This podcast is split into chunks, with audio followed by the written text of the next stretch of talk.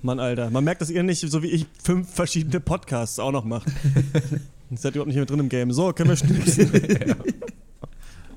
Drei, zwei, eins.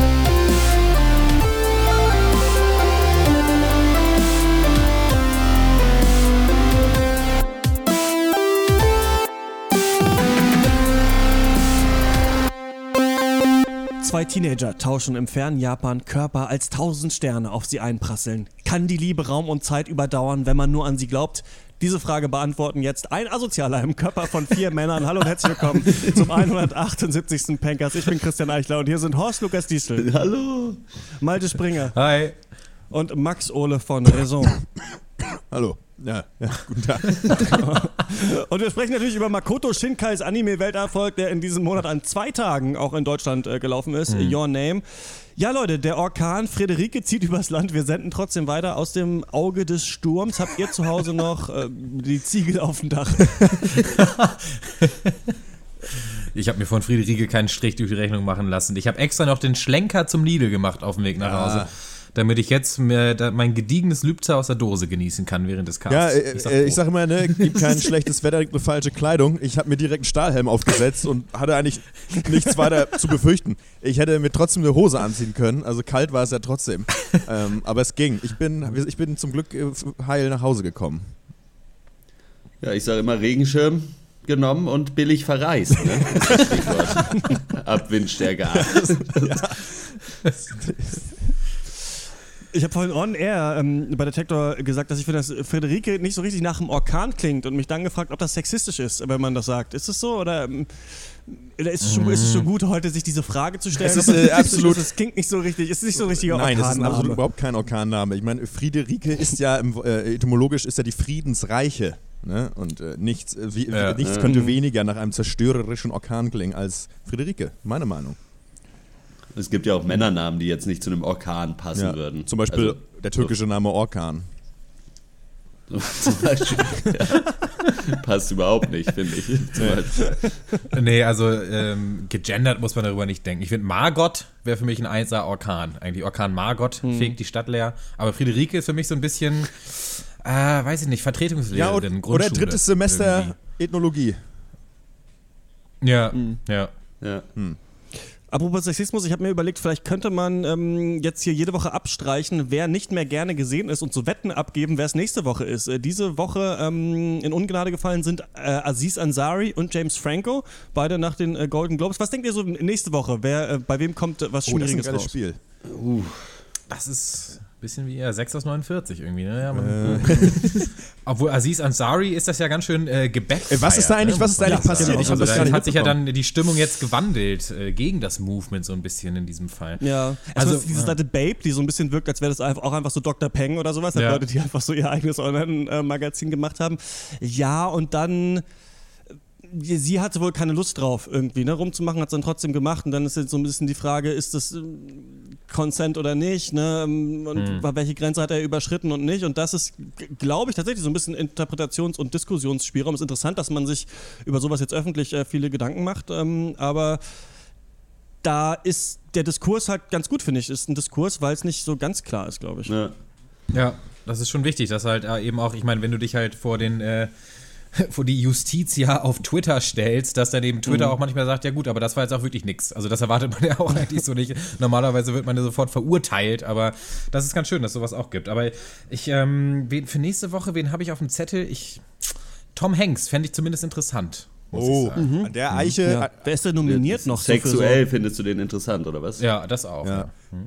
Guillermo del Toro vielleicht. So ein dicker Nerd irgendwie. Ja, vielleicht hat irgendwer ihm was anzulasten. So, er ist jetzt als er auch, ähm, hat er ja ordentlich abgesahnt bei den äh, Golden Globes mhm. und ähm, von Oscar wird auch heiß gehandelt.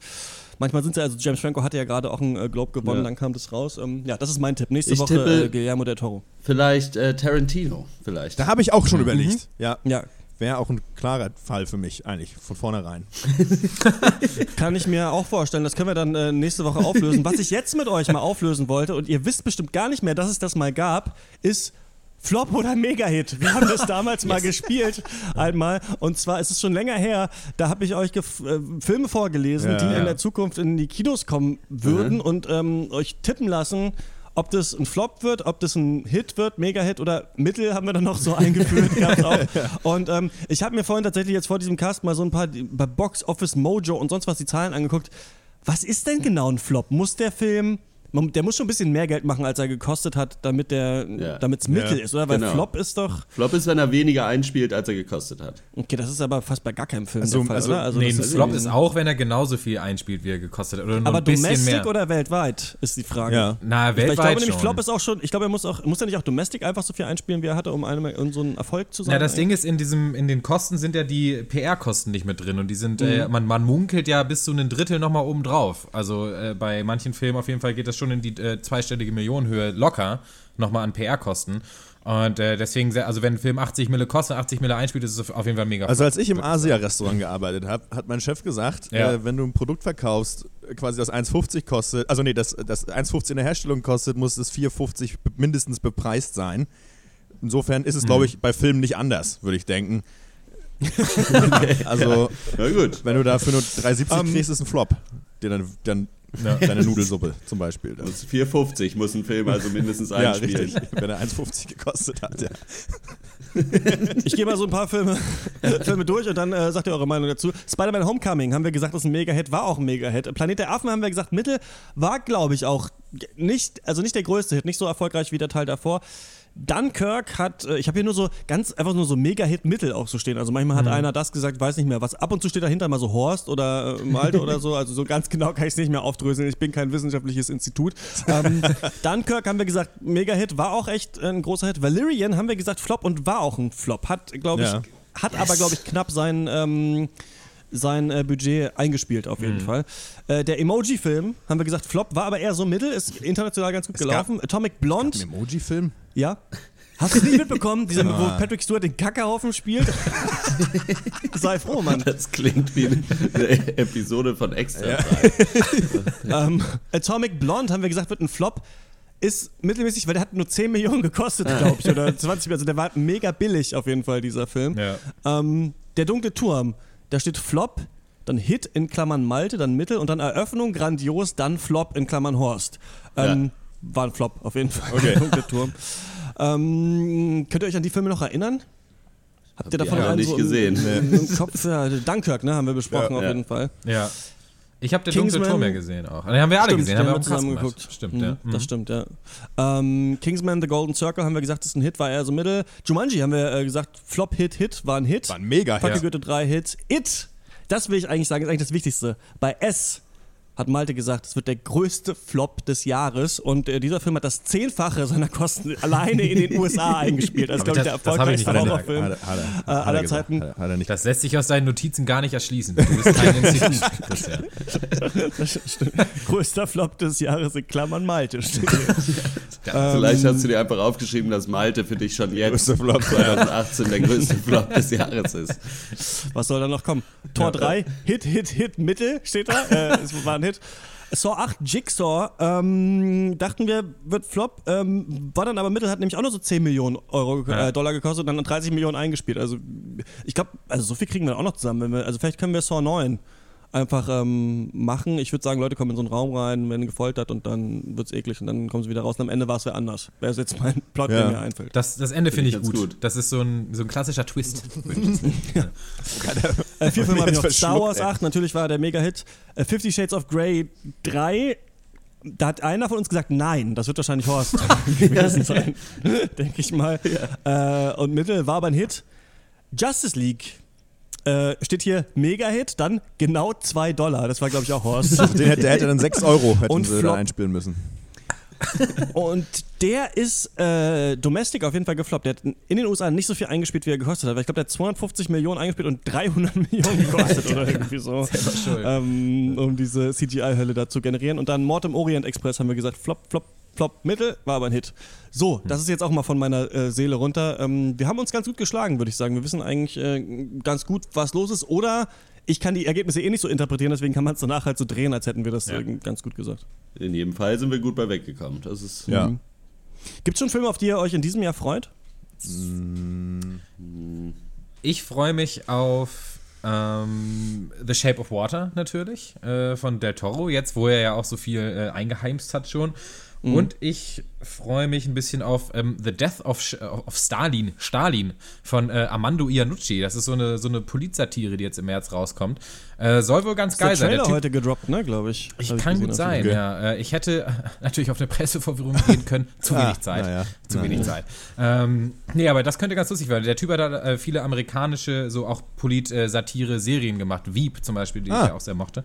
Ähm, ja, deswegen freue ich mich auf den Film. Ähm, ich weiß nicht, ob das zählt, aber ich freue mich immer noch auf Wind River, weil ich den noch nicht geguckt habe. Und der kommt doch auch erst Ja, hier raus, oder? Darf man das noch sagen? Weiß ich. Im März. Ja. Genau, den machen wir, machen wir Genau. dann auch in einer der Ja. nächsten Folgen einfach nochmal. Malte und ich haben den ja schon gesehen, schon mal in der Abschlussrunde drüber Ja. geredet, aber ähm, ja, auf jeden Fall. Kannst du dich auch drauf freuen, dem, der wird dir mega gut gefallen, glaube ich. Dann, Dann brauche ich ihn auch nicht mehr auf den. nee, ja, geil. Was ich gar nicht checke, ist dieses ganze, ja, oh gut, James Franco ist ja jetzt sowieso jetzt unten durch, aber ähm, ist diese ganze ähm, The Room und The Disaster Artist. Ich habe dieses Meme auch nie verstanden, dieser I did not hit her, I did not. Ich weiß irgendwie, das ist irgendwie der schlechteste Film aller Zeiten, soll das Ja. sein, ne? Und dann Ja. haben die jetzt nochmal die Story dahinter gedreht. Habt ihr, ist das irgendwie interessant? Malte, du bist Also- Amerika, Malte, du weißt das wahrscheinlich. Amerika Malte würde ich das mal erzählen. Das ist halt Amerika-Kult, aber so, das ist halt so, als äh, würden Amerikaner über den neuen Helge Schneider-Film reden, glaube ich. Also das, das kannst du halt nicht checken, wenn du das nicht zehnmal geguckt hast und auf geilen Abenden mit deinen Freunden, als du 14 warst, diese Lines alle nochmal gesagt hast und hahaha. Äh, ich glaube, Ja, weiß ich nicht. das lohnt sich nicht, äh, das ja, da jetzt noch einzusteigen in diesen, in diesen Kult-Hype. Und jetzt nochmal irgendwie, wir könnten ja einen Cast zu The Room und zu The Disaster Artist machen, aber ich, ich würde eher sagen, äh, Bogen drum. Ja, das ist halt so eine. Also ich habe mal, tatsächlich mal einen anderen Film von dem Typen gesehen, der The Room gemacht hat. Die, die sind halt auch mega scheiße und man kann die halt nur ertragen, wenn man sich halt, wenn man bereit ist, sich darüber lustig zu machen, wie schlecht diese Filme sind. Und die sind halt wirklich so schlecht, dass du es halt wirklich, du glaubst es kaum, was du da siehst, aber der Typ meint es halt ernst und ist, glaube ich, auch nicht so ganz äh, hat nicht so ganz alle Tassen im Schrank und man äh, fühlt sich, also ich fühle mich dabei immer so ein ganz bisschen schlecht, weil ich denke, okay, ich mache mir mich hier einfach über einen ja, minder bemittelten irgendwie lustig. und äh, ja, aber irgendwer hat halt, irgendwann wurde dieser Film halt krass gehypt, so weil er halt, weil er halt wirklich so scheiße war. Und dass man da, und ja, gut, dass dann natürlich Hollywood zur Stelle ist, um jeden noch so winzigen Hype äh, nochmal ver zu versuchen, zu Geld zu machen. Das wundert einen halt auch nicht. Aber so The Disaster Artist muss ich mir halt zu 0% angucken einfach. Obwohl der ja wirklich gut sein soll, also auch unabhängig von The Room gut sein soll. Ja, aber und das kann mehr sein soll erzählen. als das. Es ist ja kein Reshoot, es ist ja ein Film über den Film und ah, und immerhin gewinnt er einen Golden Globe. Ich meine, das ist ja auch mal irgendwas zumindest. Aber ähm, es lohnt sich halt nicht, den zu gucken, wenn du The Room nicht geguckt hast. Deswegen ist also meine Logik Finger weg. Ja, das Einzige, was sich lohnt, ist, glaube ich, ähm, Animes zu gucken und deswegen Ja. sprechen wir jetzt über Your Name.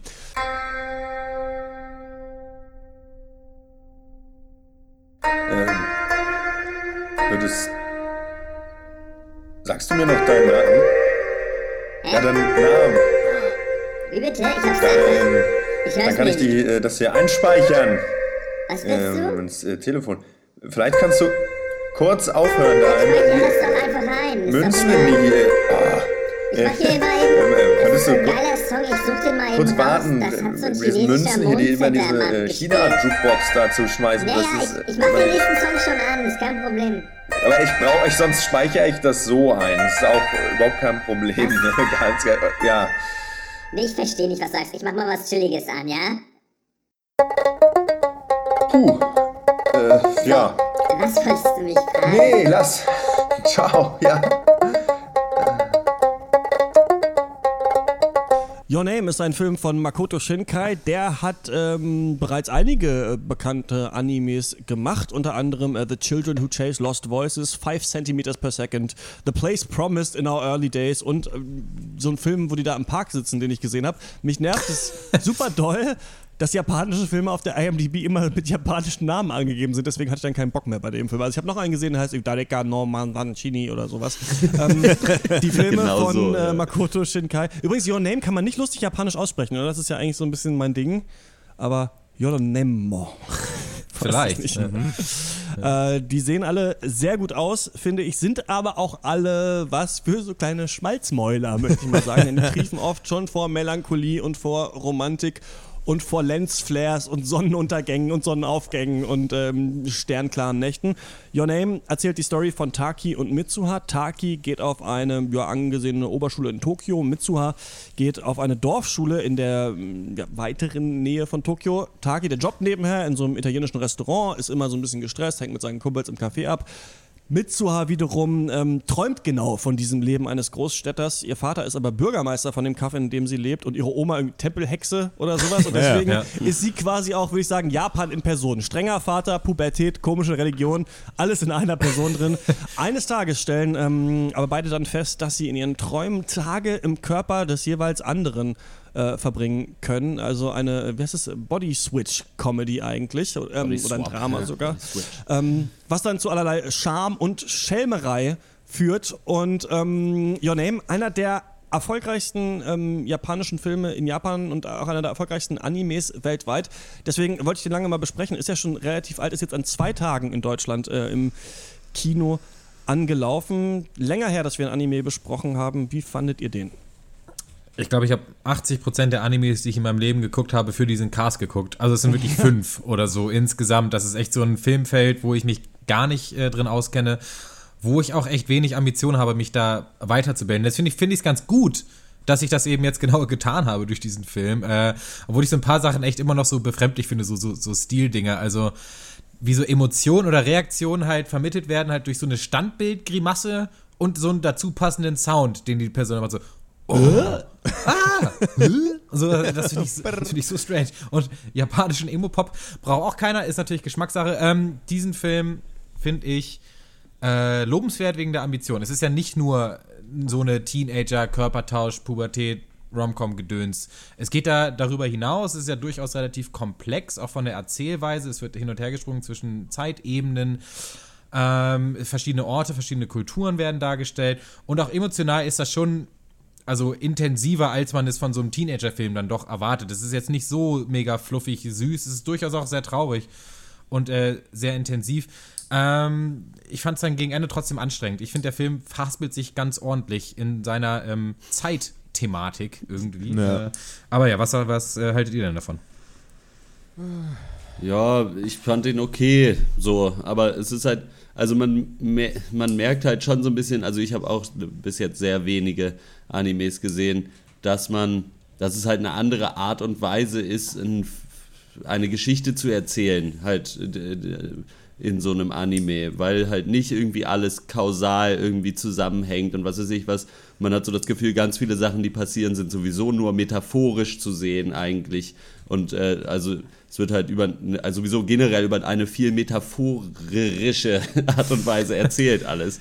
Äh, und äh, so ein bisschen hatte ich dann schon teilweise das Gefühl, okay, es geht hier wirklich eigentlich überhaupt nicht darüber hinaus, über diese, diese Liebesgeschichte, weil ich einfach dann irgendwann nicht mehr wusste, okay, ist das jetzt, passiert es jetzt gerade oder ist das nur sinnbildlich Ja. oder keine Ahnung, so, weil ich halt einfach auf meine westliche Art und Weise es gewohnt bin, Filme zu gucken und da einfach auch dann nicht weiß, wonach ich suchen soll. So, da habe ich, glaube ich, einfach zu wenig Übung in Animes. Ja, das geht, Insofern schwierig zu das beurteilen. geht mir ähnlich, weil ich das, äh, du hast es ganz gut gesagt, ich gucke dann so einen Film dann doch sehr durch die westlich-pragmatische Brille und ich glaube, vieles ist mir dann, ähm, oder war mir diesem Film dann auch so zu blümerant und äh, ja, was war nur Beiwerk oder was war, sollte schön anzugucken, schön zum Reinfühlen sein und was sollte mich irgendwo hinführen oder mir irgendwas erklären.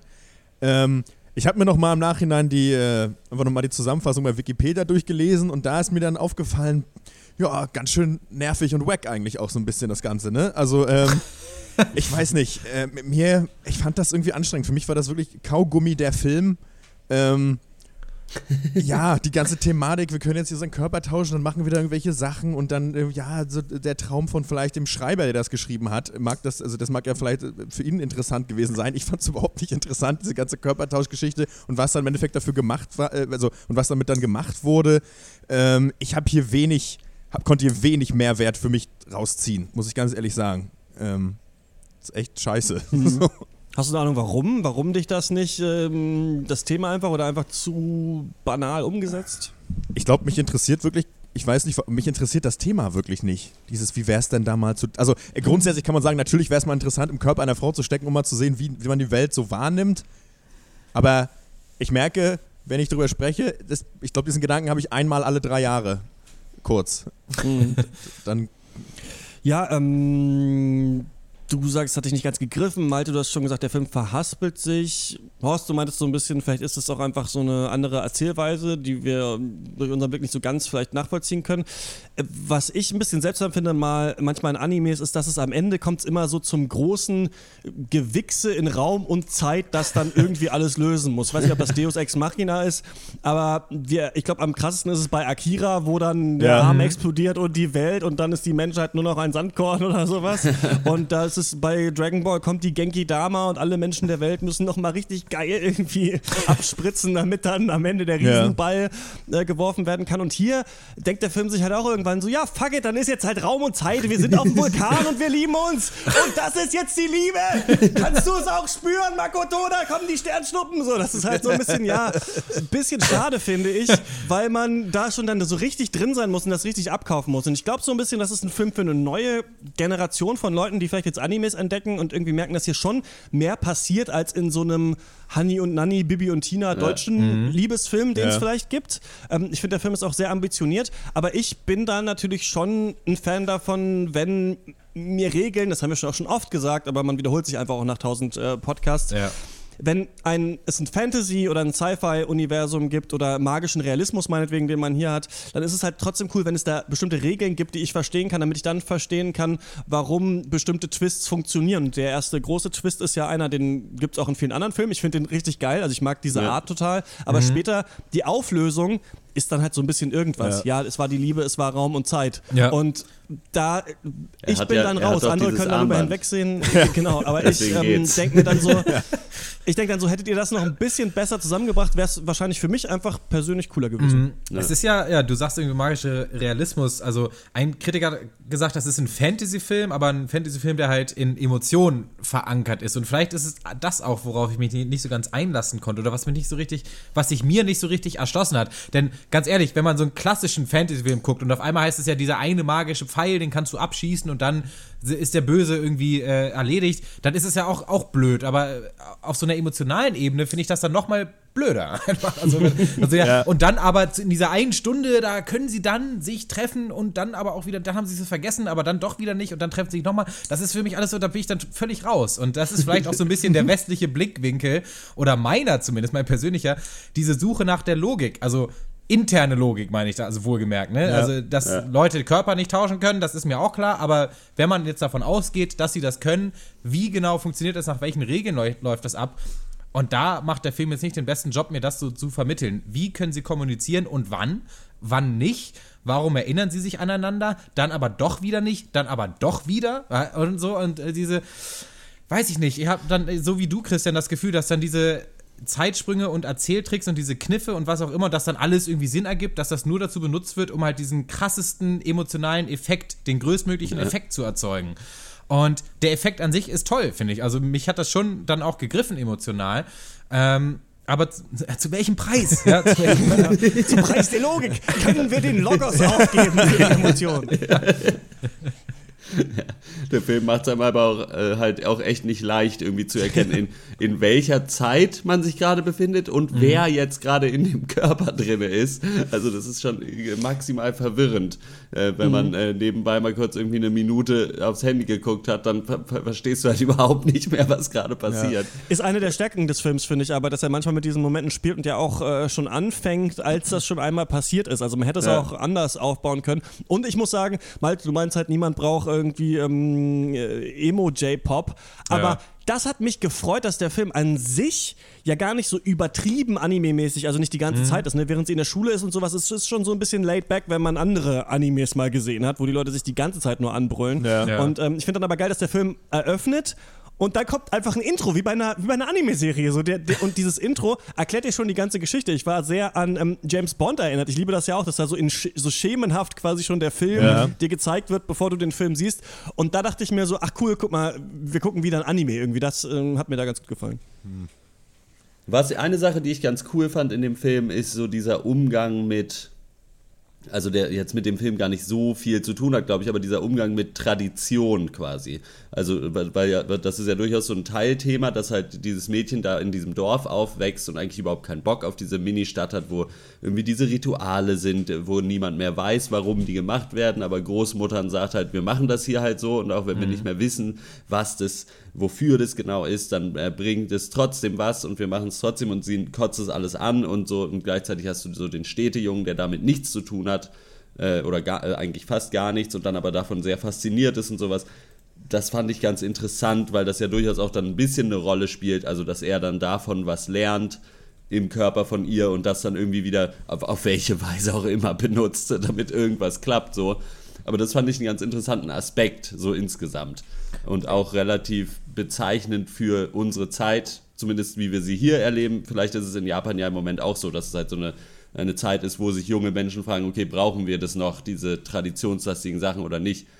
Ich bin zwar nicht, stimme zwar nicht unbedingt mit dem Film überein, was er da für eine Aussage dann trifft, wenn er das überhaupt will. Aber ja, welche das Aussage würdest, äh, siehst du da drin, was der Film zur Tradition sagt? Wir, wir brauchen sie Wir doch, brauchen oder? die Tradition und die, Ma So- und die, so und die Magie schon. des vielleicht vergessenen alter Tradition, um große Dinge in der, Also äh, zu tun. also der Film sagt zumindest mal, dass man das nicht einfach so au- auf der leichten Schulter irgendwie abschaffen sollte. Mhm. Irgendwie. Das weiß ich aber auch. über- Ich bin ja eher Traditionsfeind. Ja. so, aber äh, das fand ich. Äh, ge- also ich fand die Art und Weise, wie dieser Film dieses Thema behandelt, als so neben eingebauter Nebenstory, das fand ich sehr clever und stark. Unabhängig jetzt davon, wie ich die Aussage finde. Ja, und vielleicht auch generell in der Abbildung einfach von Kultur war das schon Ja. auch, hat der Film auch einen gewissen Anspruch. Also ich meine, du kannst ja, äh, äh, weiß ich nicht, einfach nur einen Jungen aus der Stadt und äh, ein Mädchen aus dem Dorf nehmen und das dabei belassen, dann hast du aber halt einen Avril Lavigne-Song und keinen Film so und äh, aber der, der, Film geht ja über diese Klischees hinaus und es geht ja wirklich von, weiß ich nicht, altertümlichen Ritualen, die den Naturgöttern huldigen irgendwie, ja, also äh, Ja. Spuckesake ist hier mein Stichwort, aber ja. das Ja. hab ich nicht ganz verstanden. Ähm, bis hin zu, weiß ich nicht, äh, äh, Foodpics auf Instagram irgendwie posten und äh, diese ganze Bandbreite, das fand ich schon, äh, das muss man dem Film dann auch zugute halten, dass er, ähm, ja, da eben, das einfach sich, wie sagt man, äh, sich einfach nicht mit so, mit so, so dummen Sachen zufrieden gibt, sondern wirklich so sehr, sehr viel mehr, als er eigentlich müsste für diese, diese Art Film äh, noch auf die Leinwand. Aber wollte der Film denn so ein Statement eventuell wirklich auch machen? Also dieses, äh, guckt mal, Weil das, das gibt's, das gibt's auch noch? Ähm, in Ich unserer kann kein Zeit. Japanisch, ich habe kein Wort verstanden. Ja, das eben, deswegen, ich dachte, aber, Stelle. aber ihr hattet doch alle mal Japanisch, deswegen dachte ich, ihr könntet mir da weiterhelfen. Ich habe nur Ohio Gazaimas und äh, Watashi wa verstanden. Okay. Weil das kann natürlich schon gut Das sein, ist dass aber auch generell mein Problem mit diesem Film, weil, weil ich nicht ganz checke, wofür, also ob es überhaupt noch eine größere Ja, Aussage eben. gibt. Natürlich einerseits zu dieser äh, Kultur- und Traditionsfrage, andererseits zu ähm, der Frage nach vielleicht Schicksal oder Verbundenheit durch Zeit oder was auch immer. War da, also soll ich jetzt an Schicksal glauben oder nicht? Soll ich meine Vergangenheit bewältigen oder mich an ihr festhalten? Soll ich traditionsreich sein oder soll ich auf Instagram? Ich habe, das ist mir persönlich verschossen geblieben, was da diese, auf dieser Subtextebene irgendwie hier passiert. Also du solltest auf jeden Fall mal, nicht, solltest auf jeden Fall mal zu Instagram gehen. Also weil ich brauche deine Likes. Das, das Ja? jetzt mal, jetzt mal unabhängig davon. Ich brauche die Double Taps. Ehrlich, du kannst auch, kannst auch Spucke-Sage trinken, wenn das hilft, aber das mit, Insta, das mit Instagram würde ich dir schon ans Herz legen.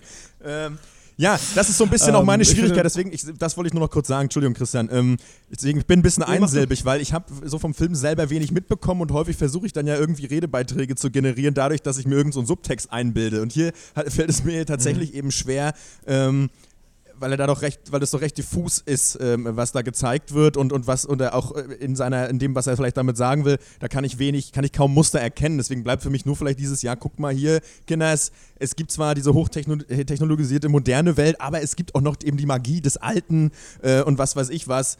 Das gibt's auch und das kann ja auch wichtig sein, aber das ist natürlich auch nur ganz vage, äh, ganz vager Deutungsversuch und keine Ahnung, ist vielleicht auch, stimmt vielleicht auch einfach nicht. Keine Ahnung.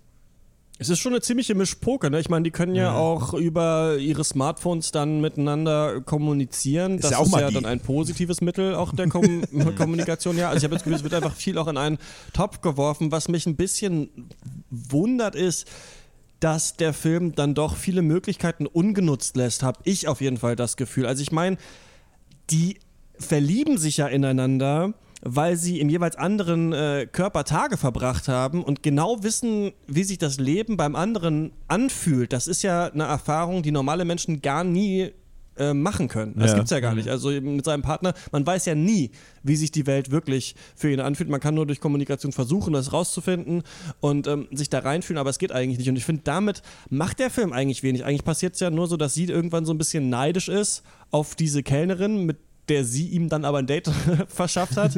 Und ähm, das, das bleibt so ein bisschen ähm, ungenutzt, finde ich, Ich- eigentlich. Und diese ganze Gender-Sache, Man muss natürlich aber auch hätte man vielleicht auch mehr draus machen können. Ich finde aber, dass es schon ein bisschen cool auch ist manchmal, wie sie sich dann halt in seinem Leben verhält. Ich habe nur das Gefühl, dass die beiden nicht das gleiche Gewicht haben. Also irgendwie äh, findet man sie so ein bisschen interessanter, aber er hat dann sehr viel Raum im Film eigentlich, obwohl er ein bisschen blass bleibt so als Charakter. Man muss natürlich sagen, dass wenn man Ja. den Körper tauscht mit jemandem, dass man natürlich die Welt aber auch nicht so erfährt wie derjenige, weil ich ja mit meinem Bewusstsein nur in einem anderen Körper bin. Insofern die Bewertung des anderen ja gar nicht vornehmen kann. Insofern, Aber wie die Umwelt auf ihn reagiert. das genau, eben, ne? das kann man So richtig. wie bei äh, Manche mögen es heiß, ähm, ja, habe ich jetzt nochmal gehört, weil wir den ja, der äh, beschäftigt sich mit der haben, Thematik darum, natürlich ne? wesentlich reifer. Das muss man natürlich sagen. Nee, aber ich, genau weil es so dann doch zum Ende hin so konfus wird und so unübersichtlich, hab, da kam bei mir halt irgendwer der Punkt, irgendwo, irgendwann der Punkt, wo, wo ich halt wirklich dachte, okay, was ist, wenn dieser ganze Film tatsächlich nur eine Metapher für dafür ist, wie abgefuckt, verwirrend die Welt ist, wenn man in der Pubertät ist und sich zum ersten Mal in jemanden verliebt. Und dann dachte ich mir so, ja, dann ist es zwar clever gemacht, aber dann interessiert es mich noch weniger. Oh. Ja, warum interessiert dich das nicht? Ein Film, der zeigt, wie es ist, wenn man sich in der Pubertät verliebt? Was? Warum interessiert dich das nicht? Ich bin schon aus der Pubertät raus. Ach so, dich interessieren nur Sachen, die genau Leute Ja. betreffen, die so alt sind wie du. Und Deswegen okay, gucke ich, ja. deswegen guck ich auch nicht so gerne Superheldenfilme, weil ich bin so. kein Superheld. Ich weiß nicht, was.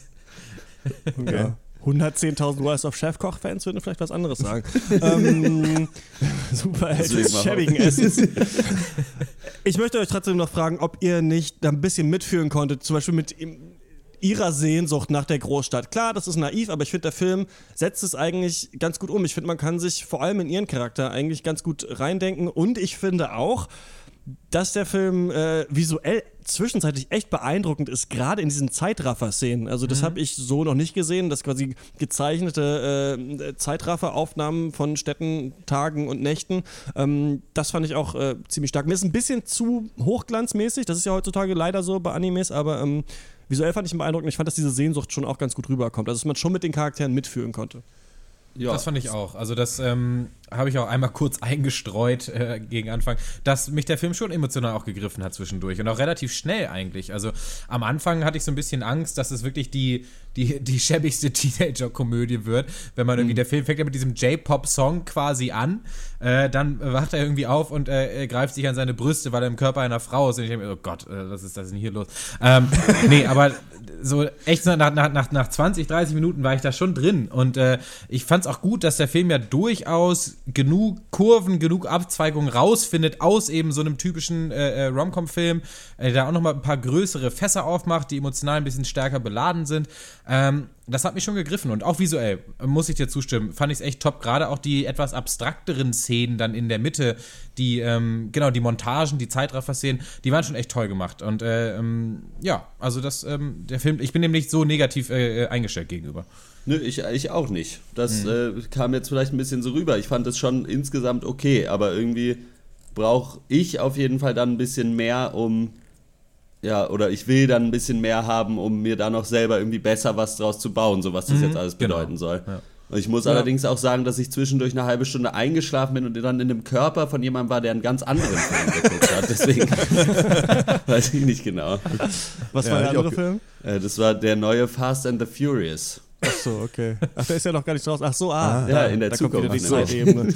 Da kommt wieder die Zeitebene raus. Ja, du hast es eigentlich ganz gut zusammengefasst. Das übersetzt sich bei mir ähm, zu sieben von zehn Punkten, die ich diesem Film geben will. Ich bin eigentlich ja, ich sage immer, ein Fan von guten Animes. Also ich hasse fast alle, die es gibt, aber es gibt ein paar, die liebe ich wirklich und ich bin immer ähm, froh, wenn ich neue sehen kann ich hätte gedacht, dass der noch eine andere Ebene hat. Und wenn man so ein bisschen analytisch rangeht, dann merkt man halt, es gibt diese relativ einfühlsamen Szenen am Anfang, wo sie eben diese äh, Erfahrungen machen und sich verlieben. Dann gibt es auf einmal Twist, dann muss etwas Neues gelöst werden, das durch den Twist rauskommt und dann am Ende explodiert einfach alles und dann gibt es noch am Ende so fünf Minuten, in denen man so ein bisschen heulen muss. Das ist halt so ein bisschen Formulage und deswegen ähm, ist er ein bisschen hinter den Erwartungen zurückgeblieben, die ich hatte.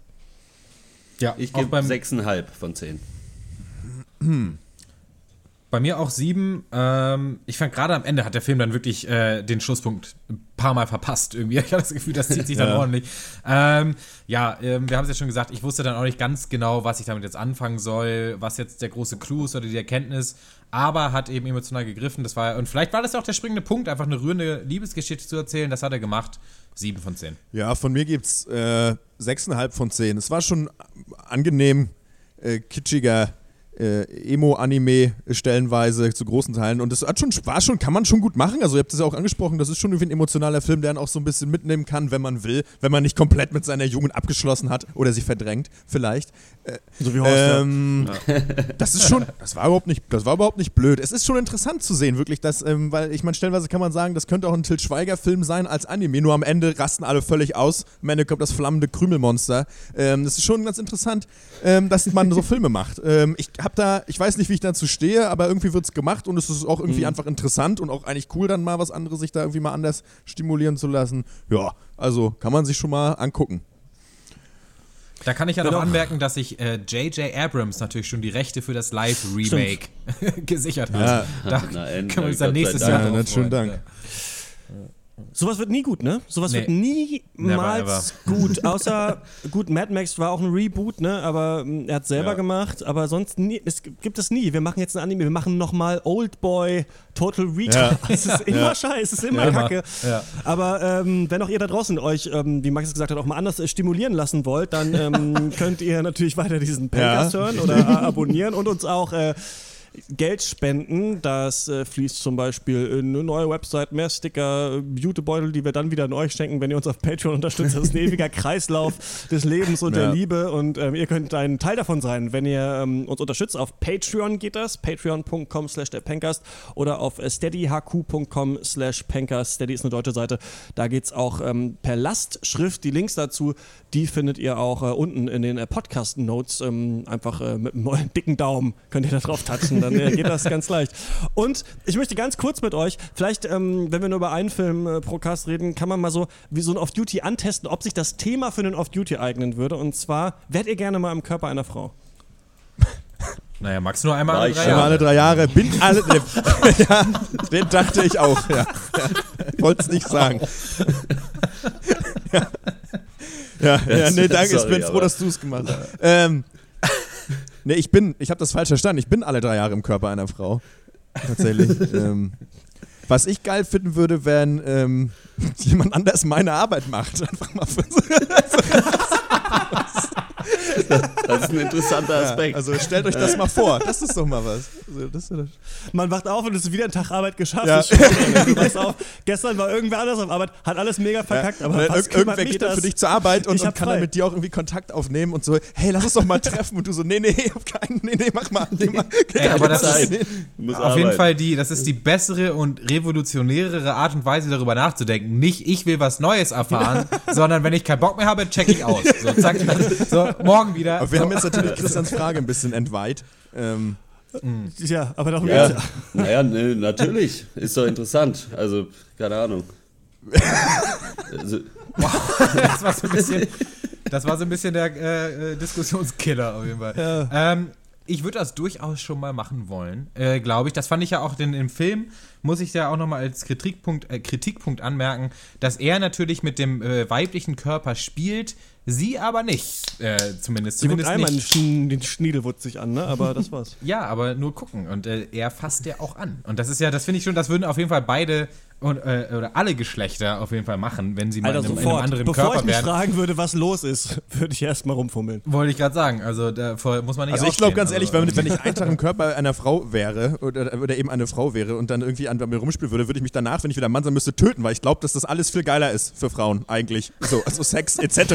Ohne Scheiß. Ich glaube, da geht, da geht potenziell mehr. Ähm, ja, und dann geht's wieder zurück in die alte Wo In die Wurstsemmel. privilegierte Männerhaut. Ich würde sagen, das Thema eignet sich auf jeden Fall für einen Off-Duty. Toll, und ich habe mich Ähm, jetzt haben wir blamiert und ihr geklärt. sagt nichts mehr. Habt ihr noch was? Äh, Max hat sich ganz schön blamiert. Jetzt bist du dran, Ja, Christian. okay, alles klar. Dann kommen wir jetzt äh, zur. Abschlussrunde. Dankeschön, Dankeschön. Das war's mit dem Pancast.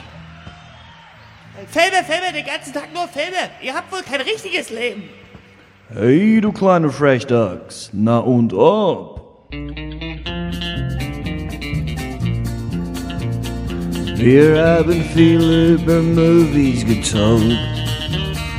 Doch wir wissen noch nicht, was uns so passiert ist, seit dass wir in der Abschlussrunde drüber reden.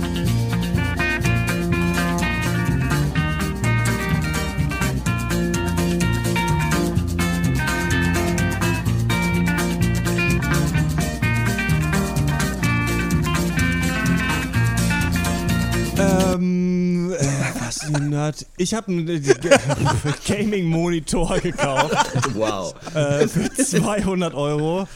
Ähm, es gibt ja ganz große Bildschirme schon. Ich bin mit 200 Euro in den Mediamarkt gegangen, habe einen großen Monitor, bin dann damit in der S-Bahn mit so einem riesigen Paket hierhin. Es ist ähm, wunderschön. Ich habe jetzt meinen ähm, Laptop dran angeschlossen und ein paar Sachen gezockt. Ich habe ja diesen neuen äh, Gaming-Podcast Rush mit äh, Giga Games. Ähm, das ist so meine Ausrede, warum ich jetzt zocken darf, aber eigentlich naja. ist es, ne, es ist gut. Äh, Ich habe Super Hot gespielt, ein bisschen auch mit Horst zusammen. Das ist Oh ein ja. äh, Ego-Shooter, in dem die Zeit nur abläuft, wenn man sich selbst bewegt. Also es Ah, ist quasi ja. so eine ewige Max Payne-mäßige Bullet Time. Macht super Bock, ist leider nicht so nicht lang genug, nicht ausgeklügelt genug, finde ich. Also da ist auf jeden Fall noch Potenzial für einen zweiten Teil. Ähm, dann habe ich mir vom Arbeitskollegen Destiny 2 ausgeliehen. Das ist dieser Online-Shooter, den die Leute irgendwie 100 Stunden am Stück spielen und ähm, habe nach zwei Stunden das weggeschmissen und das neue Doom reingemacht oder das alte Doom, das halt tausendmal geiler ist. Ähm, da ist mir aufgefallen, das ist so eine Art von Games, die mich überhaupt nicht äh, kicken. Das ist auch so wie Diablo, das habe ich zwar auch schon mal gespielt. Das sind diese ewig, das sind diese ewig Games, wo du immer so ewig irgendwo draufklickst und Loot, Loot, Loot, Loot sammeln und eine neue Rüstung anlegen und immer weiter und immer weiter und irgendwann so nach 30 Stunden wachst du auf und fragst dich irgendwie, wer bin ich? Äh, Ja. Was mache ich hier? Was soll das? Ähm, das auf jeden Fall auf der Gaming-Seite und dann habe ich geguckt, es, man kann sich das auf YouTube anschauen, irgendwer hat das illegal hochgeladen. Es ist, äh, also ich weiß nicht, wie man dieses Showkonzept so verkacken kann. Harald Schmidt und Gregor Gysi, der große Jahresrückblick 2017. Das wurde mir auch schon mehrfach angeboten. Und zwar ja. Diese beiden eigentlich ja beides Idole von mir sitzen in so einer Halle und machen den großen NTV-Jahresrückblick und immer wenn sie das, also es ist quasi so, dass aus dem Off dann die Regie entscheidet oder nach ein paar Minuten, dass jetzt das Thema gewechselt werden soll. Und dann kommt halt so ein Einspieler mit Will und Kate oder so, in dem so ein, wie, wie diese TV-Totalstimme, so einer nochmal so lustig erzählt, was im letzten Jahr Oh passiert ist. Und man denkt sich so, ey, du, ihr habt schon Harald Schmidt und Gregor Gysi, lasst doch einfach die beiden eine Stunde reden, egal über was. Ja. Aber zerschießt denen erstmal nicht so das Konzept. Und dann ist natürlich auch so, dass man einfach merkt, Harald Schmidt ist einfach sehr schlau und auch politisch gebildet, aber er ist nicht politisch. Und Gregor Gysi versucht natürlich immer so eine politische Message da noch mit reinzubringen. Ja. Und eigentlich in jeder Antwort, die sind gut, die Sachen, die er sagt, aber eigentlich ist es immer so ein bisschen ähm, Wahlkampf für die Linke. Er kann da nicht so richtig raus. Also egal worum es geht, er, er endet dann immer auf einer Forderung, die eigentlich die neue Bundesregierung eigentlich mal umsetzen müsste. Und man merkt so ein bisschen, dass Harald Schmidt äh, damit nicht so gut kann. Beide sehen aus, als würden sie massiv schwitzen, weil die Beleuchtung total scheiße ist. Dieses, also wo, es ist wie so ein Vorzimmer von so einem Hotel, also sieht ganz unangenehm aus. Ich, die müssen ja eigentlich relativ viel Honorar nehmen, die beiden wahrscheinlich. Also ganz komisches, gescheitertes TV-Experiment. Harald Schmidt und Gregor Gysi, der Jahresrückblick Deine Empfehlung. 2017. Sehr gut. Genau. Ich gucke auch in letzter Zeit mehr so Late-Night-Shows, äh, amerikanische natürlich, Amerika-Malte, wo auch Politiker teilweise mal eingeladen werden und die, die kommen echt alle nie aus dem Wahlkampfmodus raus. Ich habe noch keinen Politiker gesehen, der nicht bei jedem Ende seines Redebeitrags auf so einem Fistpump-Satz einfach so endet, wo dann so das Publikum jetzt auf jeden Fall applaudieren soll. Eigentlich finde ich das schade. Irgendwie habe ich das Gefühl, mit Politikern kann man sich nicht so richtig wie mit echten Menschen unterhalten, zumindest nicht im Fernsehen. Mein Highlight, ähm, wie ich habe neue Musik am Start und wie ich ja neue Musik finde, ist immer am Jahresende, also so im Dezember oder Anfang Januar äh, lese ich mir dann so die Toplisten des Jahres durch und äh, höre mir die Top 20 mal an und suche mir dann das eine Album raus, das mir gefällt. Dieses Jahr äh, es ist äh, die Band, die heißt Always, schreibt sich aber mit zwei Vs statt einem W, was ich sehr clever finde, weil man sie natürlich besser auf Google clever, findet. Äh, das Album heißt äh, Anti-Socialites. Das ist so äh, verträumter Pop-Rock, Punk, wie, wie auch immer man das nennen möchte, mit einer bezaubernden Frauenstimme. Die Band ist der Hammer, die Lieder sind geil. Äh, Anti-Socialites von Always, mein Highlight. Weißt du, welche Band ich dir empfehlen kann? Hör doch mal die Band Malevolence. So eine britische Band. Ich glaube, mit Carsten habe ich noch gar nicht drüber geredet. Oder Sol, warst du schon mal auf von Solstafir eigentlich? Ja, diese, diese isländische, dänische Sängerin meine ich. Machen so Black Metal. Mit Mirko? Ja, singt, singt ja aber Mirko. M- B- B- Mirko heißt sie. Ja, Ja, Mir- Mirko.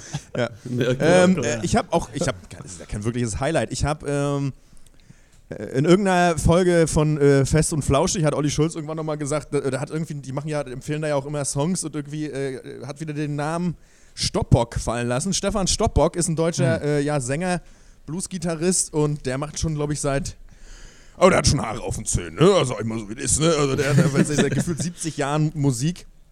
Und dann fiel mir ein, ich habe als äh, ich äh, tatsächlich so fünf, sechs Jahre alt war, von dem mal eine, ein Album zugesteckt bekommen. Das war äh, und das Album fünf, äh, kam 95 raus, heißt Happy End im La La Land. Und äh, der macht irgendwie ziemlich gerade Mucke. Und ähm, ich versuche ja gerade mich so ein bisschen mal so in deutsche Musik reinzuhören. So, also stellenweise, dann muss ich mich immer wieder erholen, weil ich mich wundere, weshalb es so unerträglich ist, deutsche Musik zu hören und deutsche Texte. Irgendwie ist das ganz schwierig, finde ich. Ähm, aber mit da, damit geht's. Also, ähm, und äh, ja, Stefan Stoppock oder einfach nur Stoppock ähm, ist, äh, war für mich eine coole Wiederentdeckung einfach und habe das Album ein bisschen gepumpt und hat auch Spaß gemacht. Ist aber auch kein richtiges Highlight. Ist einfach, ich erzähle einfach mal so, was los ist. Ne? Ich finde, ein Album von 95 kann man durchaus schon mal als Highlight anbringen. Ich denke auch. Ne? Und das meine ich ganz unironisch. Also, es kam ja seitdem nichts mehr.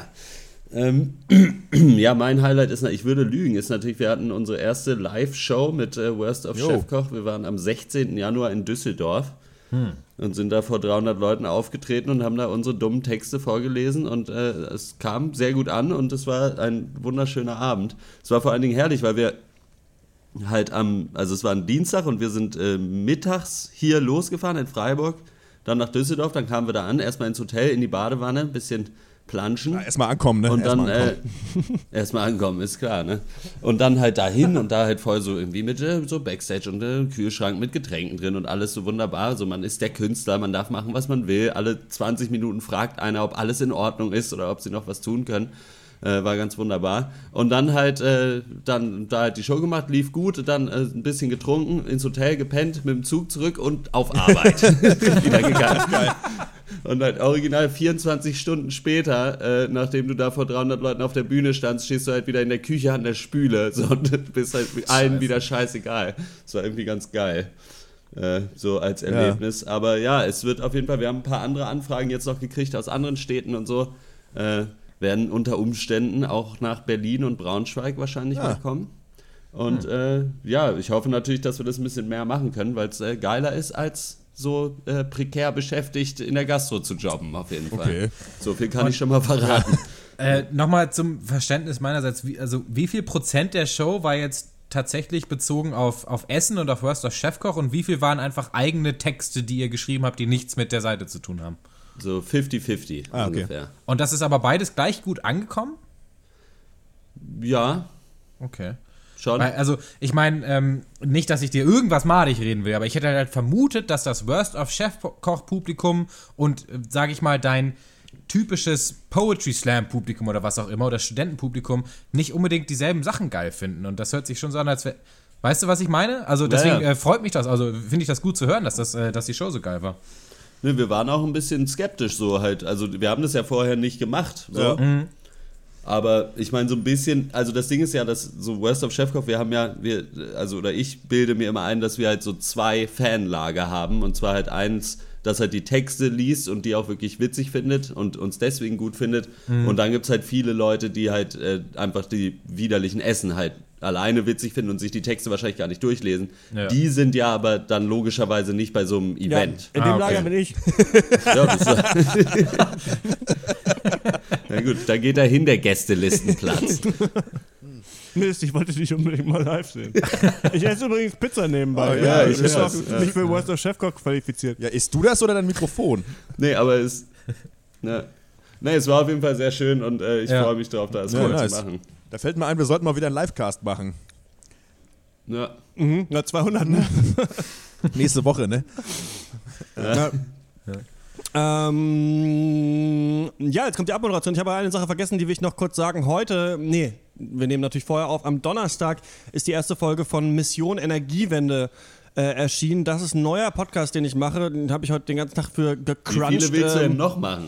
um ähm, äh, den nur noch rauszuhauen. Das ist ein quasi neues Projekt, was wir bei Detector FM haben in Kooperation mit dem WWF und Lichtblick, diesem Stromanbieter. Und es geht quasi um die Folgen des Klimawandels in Deutschland und ähm, wir reisen da auch richtig durchs Land. Also wir fahren irgendwie, gucken, ob die Deiche noch halten, wie es mit dem Permafrost in den Alpen ist, ob man in Franken noch Skifahren kann, wenn kein Schnee mehr fällt und so weiter.